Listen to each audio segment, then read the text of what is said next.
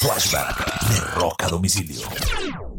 Un 28 de diciembre del año 2015 muere de cáncer uno de los grandes frontmen del heavy metal y del rock and roll. Me refiero a Lemmy Kilmister de la banda Motorhead. Lemmy fue diagnosticado con cáncer eh, a sus 70 años y murió dos años después. Motorhead es una de las bandas más importantes de la historia del rock de todos los tiempos.